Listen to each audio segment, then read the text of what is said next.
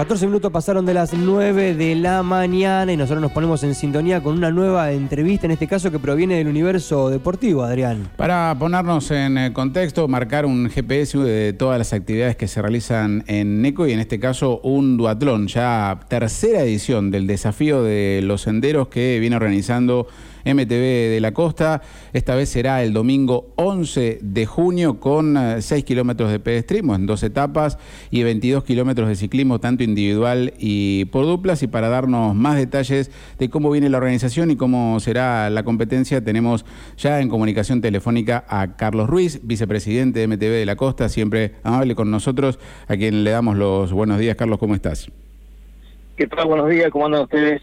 Bueno, muy bien, queriendo saber eh, más detalles, por lo pronto, cómo viene la, organización en cuanto a las inscripciones y dónde me puedo inscribir para estar sumándome a este duatlón en esta tercera edición. Bueno, las inscripciones vienen bastante bien, eh, tenemos la, siempre como es la comunicación y el, estamos eh, continuamente hablando con el hombre que se encarga de eso, que es Jorge Reaño, que es de Sudeste Cronometraje.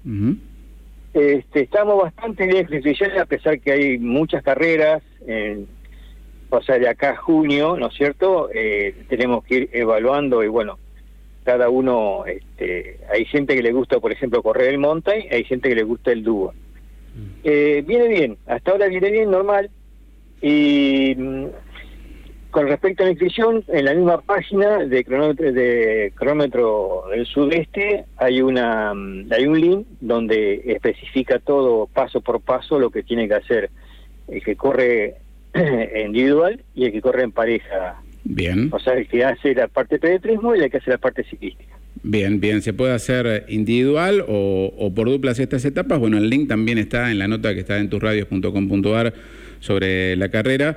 Eh, contanos un poco cómo va a ser eh, eh, el circuito, el punto de encuentro este año nuevamente va a ser en el campo Scout.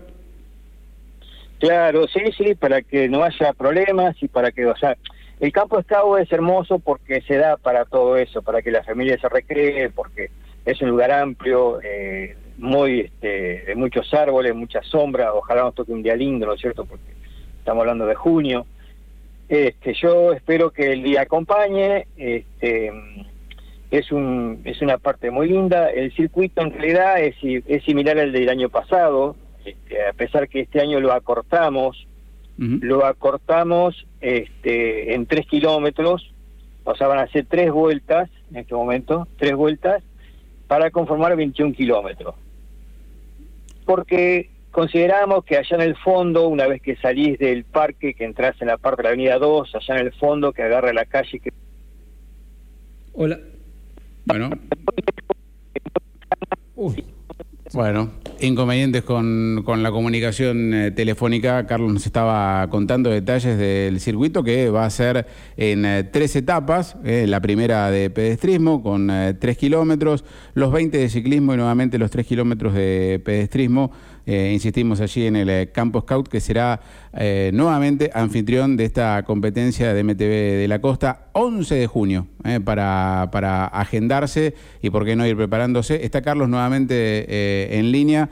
Estamos ahí intentando la comunicación. Yo iba a hacer mi pregunta obligada, es porque esto en este caso tenés que estar realmente entrenado, porque en otras competencias que hemos hecho nota, siempre había una posibilidad para aquellas personas que no están del todo entrenadas. Al ser por equipos, tres kilómetros, podés corre caminar. Sí, claro, bueno, pero es como para acompañar. Esto yo lo que estoy viendo es como que tenés que tener una preparación bastante más importante. No, está complicada la comunicación. Bueno, bueno, bueno. como un eh, como que quedó tildado, ¿no? Como el viejo tilte. Bueno, nos estaba contando un poco lo que será el circuito nuevamente allí en el campo Scout para estar protegidos seguramente no una cuestión también eh, mirando eh, el clima en ese, en ese junio. Lo importante para esta edición es que habrá competencias para, para menores, entre 3 y 12 ah. años, algo sumándose para que sea para toda la familia. Insistimos a través de su este cronometraje para poder conectarse e inscribirse. Parece que lo tenemos de vuelta conectado. Estamos ahí otra vez en comunicación telefónica.